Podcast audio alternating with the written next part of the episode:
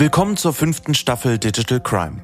Auch in den neuen Folgen werden wir uns den großen und kleinen Verbrechen im Netz widmen und beleuchten Sicherheitslücken, deren Auswirkungen mitunter verheerend sein können.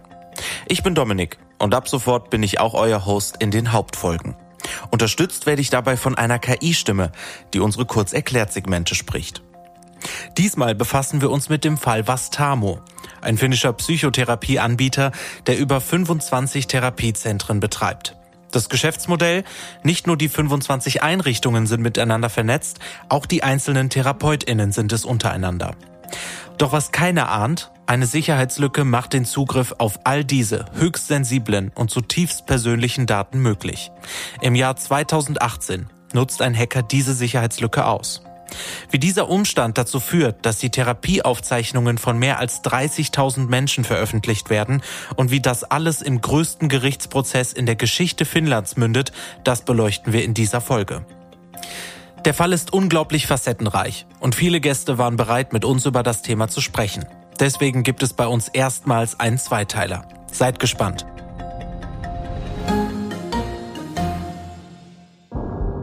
Ich spreche mit Marit Pierhervi, die damals vom Hack betroffen ist und selbst auch vom Hacker erpresst wurde. Normalerweise bin ich etwas nachlässig darin, meine E-Mails regelmäßig zu lesen, aber an dem Tag habe ich reingeschaut. Und da war diese seltsame E-Mail, in der nach Lösegeld gefragt wurde und ich dachte, was ist das denn? Ich spreche außerdem mit Thomas Köhler, Cybersecurity-Experte und Buchautor. Wir reden gerne über Digitalisierung und wir haben auch immer den Eindruck, dass wir in Deutschland manchmal so ein bisschen hinten dran sind. Und wir hören immer wieder, dass Skandinavien recht weit vorne ist. Und einen solchen Fall, dass sowas auch nach hinten losgehen kann, sehen wir in Finnland. Und ich spreche mit Christian Niehaus von der Deutschen Telekom. Er ist Experte in Sachen Cybersecurity von Gesundheitsdaten. Und somit war nicht nur für den Hacker, der damals den Angriff durchgeführt hat, sondern im Prinzip für jedermann die Datenbank erreichbar und man hätte Informationen daraus abziehen können. Eine Welle der Verzweiflung überrollt mehr als 30.000 Finnen, während ihre intimsten Probleme und Ängste in einem digitalen Albtraum zur Schau gestellt werden. Behörden sind überfordert. Finnland wird unfreiwillig Zeuge einer breit angelegten Diskussion über das bisherige gesellschaftliche Tabuthema Psychotherapie. Und die Firma Vastamo wird zum Schauplatz einer Cyberkatastrophe. Aber beginnen wir von vorne. Die gebürtige Finnin Marit Pierhervi, die sonst als Pentesterin digitale Sicherheitsbarrieren überwindet, stellt fest, dass es in ihrer mentalen Gesundheit Herausforderungen gibt, die sie nicht alleine bewältigen kann. Sie möchte mit jemandem außerhalb ihres Freundes- und Bekanntenkreises darüber sprechen. Hier erzählt sie uns ihre Geschichte und wie sie mit Vastamo in Kontakt gekommen ist. Mein Name ist Marit Pyhäjärvi. Mein Name ist Maret. Ich lebe in Helsinki, Finnland. Und meine Verbindung zu diesem Fall sieht so aus, dass ich eine von denen bin, die diese E-Mail erhalten hat, in der Lösegeld gefordert wurde. Ich gehöre also zu den Menschen, die eine Therapie bei Vastamo gemacht haben und plötzlich Teil dieses Falls waren. Marit entscheidet sich wie viele andere Menschen für eine Therapie. Der Grund, warum ich zur Therapie gegangen bin, ist, dass es Dinge gab, die mich stark beschäftigt haben und mit denen ich meine Freunde nicht belasten wollte. Ich wollte wirklich alles sagen können, was mir damals so durch den Kopf ging, ohne jemanden zu verletzen und ohne jemandem auf die Füße zu treten. Doch wie geht man nun vor, wenn man weiß, dass Hilfe benötigt wird? In Finnland gibt es zwei Möglichkeiten. Über die Krankenkasse oder als Selbstzahler. Uh, Man bekommt die Therapie auf zwei Arten verschrieben. Entweder als eine Art Kassenleistung auf Rezept, was im Grunde bedeutet, dass man sich bereits in einer ziemlich prekären gesundheitlichen Situation befinden muss. Oder man findet einen privaten Anbieter als Selbstzahler. Ich gehöre also in die zweite Kategorie. Ich brauchte Hilfe und konnte es mir leisten, für diese selbst aufzukommen. Bedeutet also konkret, Wer über das öffentliche Gesundheitssystem einen Therapieplatz erhalten will, muss zuerst seinen Hausarzt aufsuchen und verschiedene Überweisungen über sich ergehen lassen, bis man die Hilfe erhält. Im privaten Sektor ist dieser Weg verkürzt. Hier zahlt man für den Service der Psychotherapie, unabhängig vom Schweregrad der Diagnose. Ein sehr neuer und schnell bekannter Anbieter für private Psychotherapie in Finnland ist Vastamo. Das Ziel? Schnelle, unkomplizierte und personalisierte Therapie für jeden. Kurz erklärt. Vastamo ist ein privater Anbieter für Psychotherapie, der im Jahr 2008 gegründet wird. Er fungiert als Subunternehmer für das öffentliche Gesundheitssystem in Finnland. Die Organisation betreibt damals etwa 25 Therapiezentren landesweit und beschäftigt über 300 Therapeutinnen, die ihre Dienste anbieten. In den Jahren nach der Gründung erlebte Vastamo eine erhebliche Expansion und etablierte sich als bedeutender Akteur im Bereich der Psychotherapie. Vastamo will aber nicht nur Therapie aus privater Hand anbieten, sondern sie auch revolutionieren. Ein niedrigschwelliger Einstieg für PatientInnen durch unkomplizierte Online-Buchung von Terminen, ohne Diagnose vom Hausarzt, etliche Überweisungen. Wenn es eben oft schon zu spät ist. Ein Pluspunkt ist außerdem die digitale Speicherung von allen Notizen aus den Therapiegesprächen. Dadurch sollen vor allem Prozesse effizienter gemacht werden, erläutert Christian Niehaus. Er ist bei der Deutschen Telekom unter anderem für die Cybersicherheit von Gesundheitsdaten verantwortlich. Mein Name ist Christian Niaus. Ich leite den Bereich Public Sector bei der Deutschen Telekom Security. Sprich, mein Bereich kümmert sich um die öffentlichen Auftraggeber, in der Regel Bund, Land, Kommune etc. Und aber auch ein Teil des Gesundheitswesens, also beispielsweise die institutionellen Kliniken, die im Rahmen der öffentlichen Auftraggeber laufen durch die Digitalisierung der Patientenakten soll im Fall von Vastamo ein schneller Wechsel zwischen TherapeutInnen ermöglicht werden, ohne dass PatientInnen ihre Geschichte und Probleme immer wieder von vorne erzählen müssen.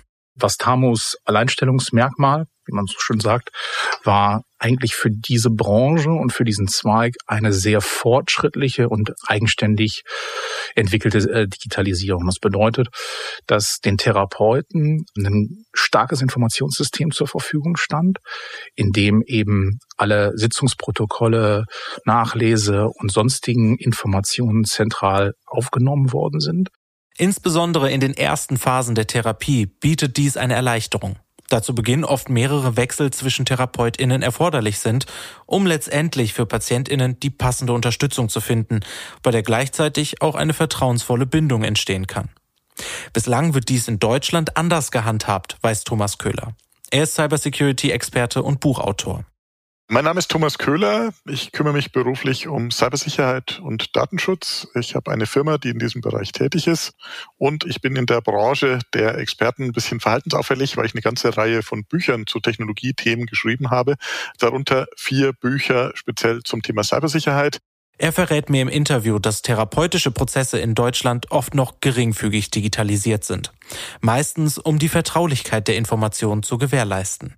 Der Regelfall in der Psychotherapie ist, dass jeder derartige Dienstleistungen anbietet, diese für sich speichert und meistens gar nicht unbedingt digitalisiert, sondern das sind ja sehr personenbezogene Informationen, sondern diese Beratungsprotokolle sind in vielen Fällen noch in Aktenmappen. Das heißt, selbst wenn irgendjemand einbricht bei einem Psychotherapeuten, dann hat er vielleicht Zugriff auf die Daten von genau diesem einen Psychotherapeuten.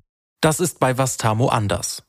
Alle Notizen werden zentral auf einem Server gespeichert, was alle TherapeutInnen ermöglicht, darauf zuzugreifen. Marit berichtet, dass sie genau aus diesem Grund Vastamo gewählt hat und bereits in den ersten Wochen feststellt, dass die Digitalisierung im Hintergrund ihr zugutekommt. Sie selbst sieht sich dabei auch nicht als Patientin, sondern als Kundin.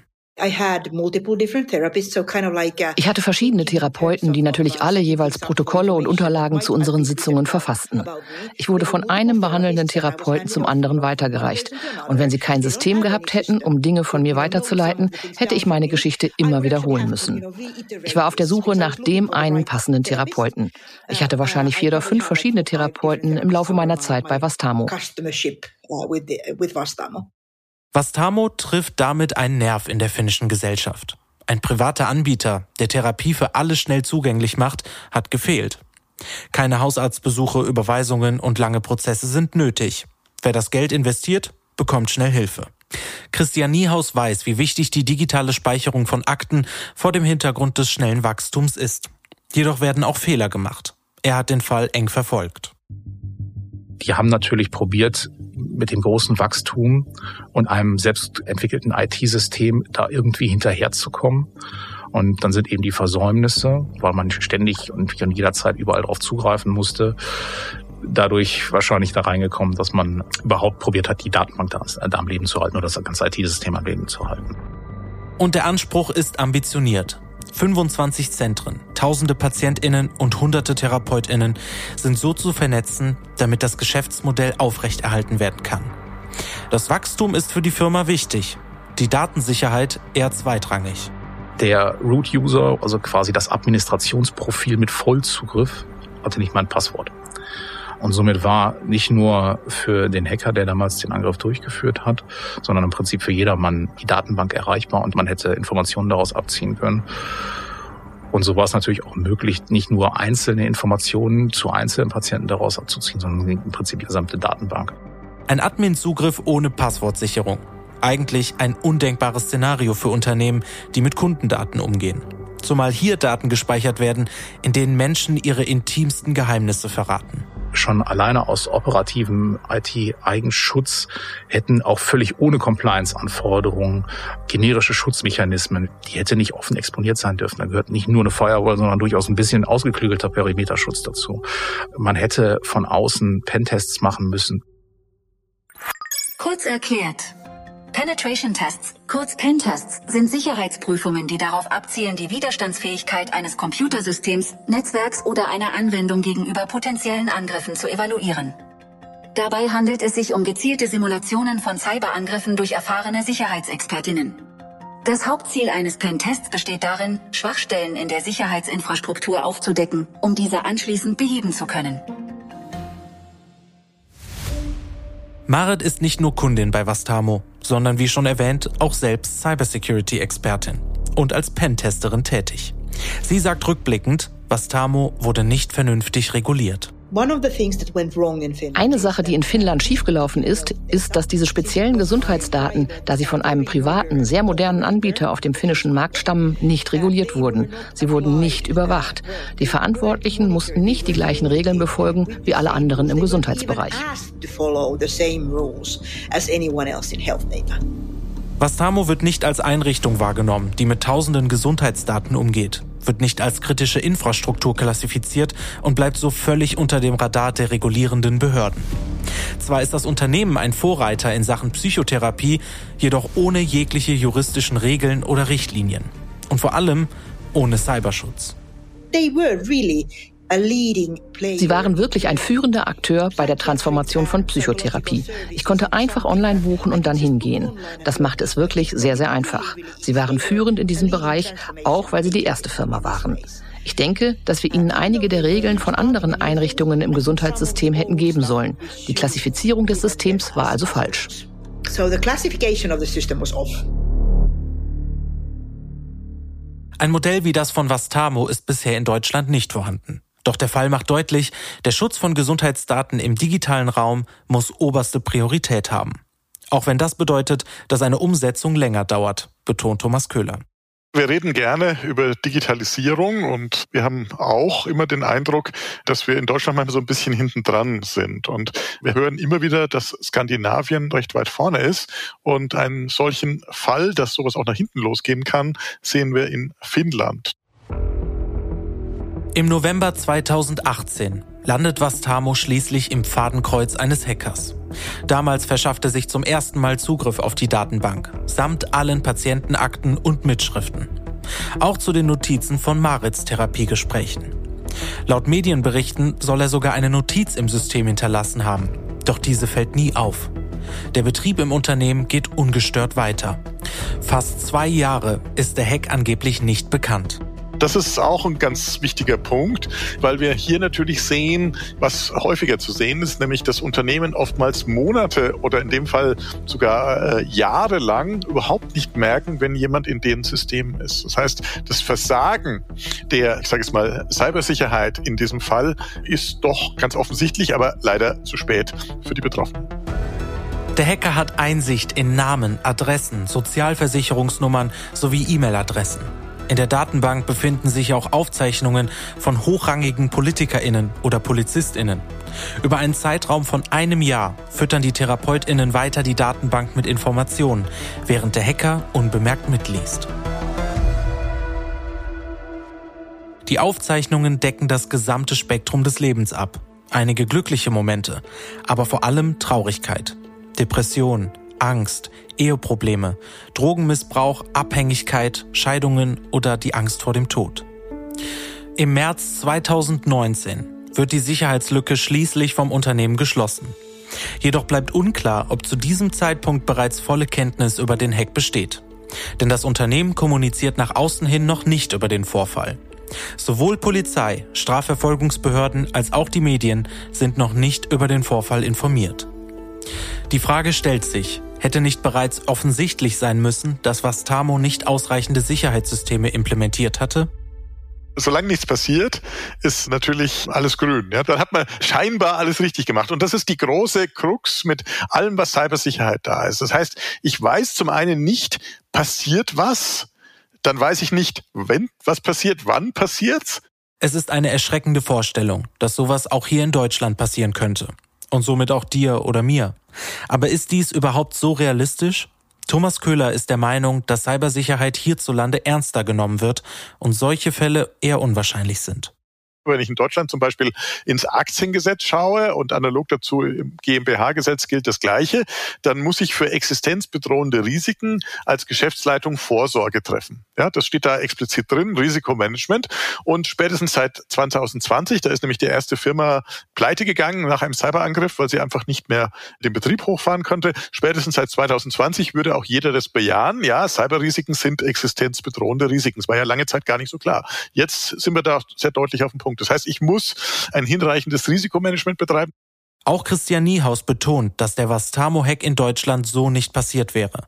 Handlungsbedarf gibt es in Sachen Cybersicherheit aber trotzdem. Natürlich hätte man in Deutschland durchaus den ein oder andere Thematik mehr erfüllen müssen. Es wäre vielleicht früher aufgefallen. Und dafür ist dann natürlich auch eine Regulierung und eine Compliance gut und wichtig, damit es zu Handlungszwängen zum Teil kommt. Weil auch in Deutschland sind wir nicht so weit, dass völlig intrinsisch heraus, aus der Unternehmung heraus, das Thema der IT-Sicherheit, das hat zwar schon eine gewisse Awareness, aber wir haben immer noch ein Umsetzungsproblem in Deutschland. Fest steht also, die Digitalisierung im Gesundheitsbereich ist essentiell. Der Schutz dieser Daten daher unabdingbar. Thomas Köhler und Christian Niehaus sind klare Befürworter der Digitalisierung im Gesundheitsbereich.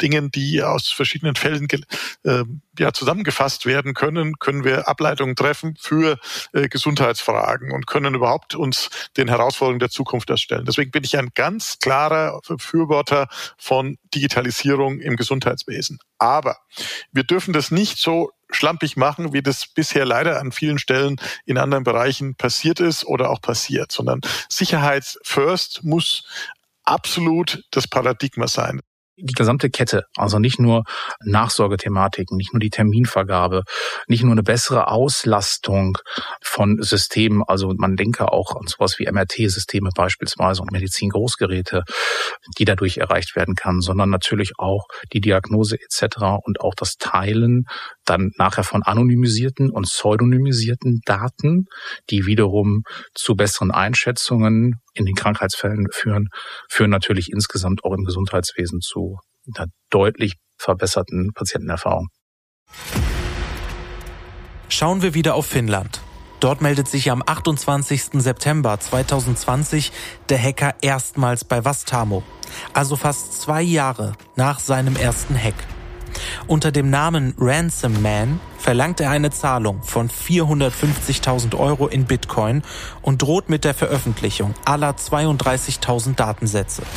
Schnell wird der Unternehmensleitung klar, der Hacker blufft nicht. Er hat die Daten tatsächlich.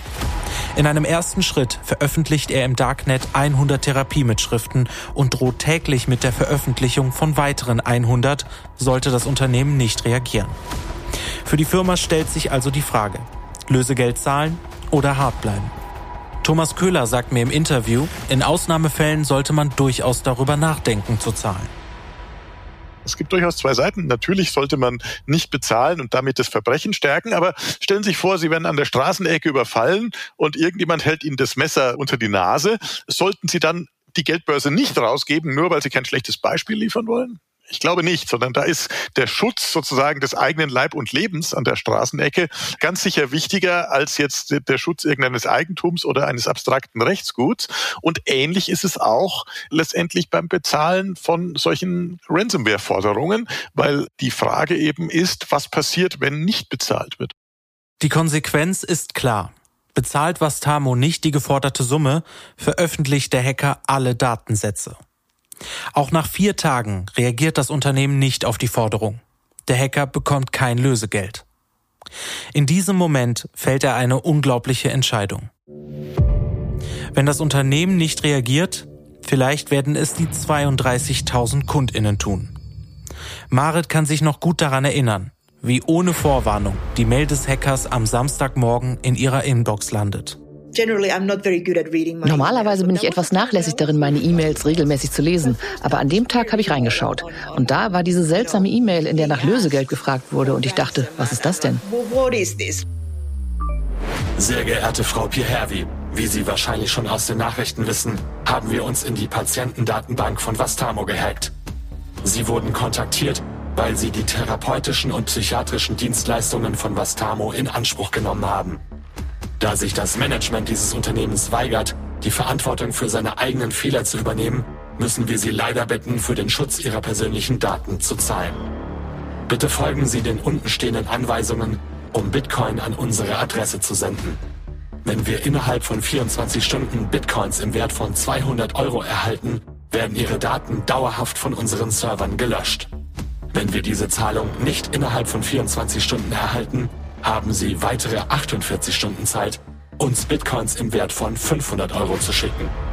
Wenn wir Ihr Geld nach dieser Zeit immer noch nicht erhalten haben, werden Ihre Daten für alle sichtbar im Internet veröffentlicht. Name, frühere Adresse, Telefonnummer, Person und alle Notizen aus Ihren Therapiegesprächen.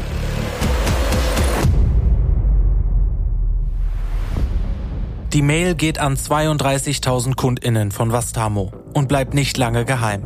Sie löst ein riesiges Medienecho aus. Wie die Jagd nach dem Täter und seine Identität beginnt, wie es zum größten Gerichtsprozess in der Geschichte Finnlands kommt und warum Marit noch heute mit den Folgen des Hacks zu kämpfen hat, erfahrt ihr in unserer zweiten Folge. Fakt ist, Vastamo hat die privaten Daten seiner KundInnen nicht ausreichend geschützt. Der Admin-Account war noch nicht mal passwortgeschützt. Die Firma reagiert nicht auf die Geldforderung des Hackers. Er erpresst daraufhin alle 32.000 KundInnen einzeln. Durch verschlüsselte Datensätze und Pentesting hätte der Hack leicht verhindert werden können. Vastamo wurde als privater Anbieter nicht ausreichend reguliert und nicht als kritische Infrastruktur angesehen. Trotz der erschreckenden Ereignisse in Finnland ist die Digitalisierung im Gesundheitsbereich essentiell, um mehr Menschen zu behandeln und sogar Leben zu retten. Cybersicherheit muss aber an erster Stelle stehen. Mehr Informationen findest du wie immer in unseren Show Notes. Wenn dir die Folge gefallen hat, dann abonniere doch Digital Crime, um keine der weiteren Folgen zu verpassen und lass uns doch eine Bewertung da. In zwei Wochen schauen wir uns genauer das Thema digitale Patientenakte an und beleuchten, wie Gesundheitsdaten sicher gespeichert werden können. Und Teil 2 des Vastamo-Falls folgt dann im März. Bis dann.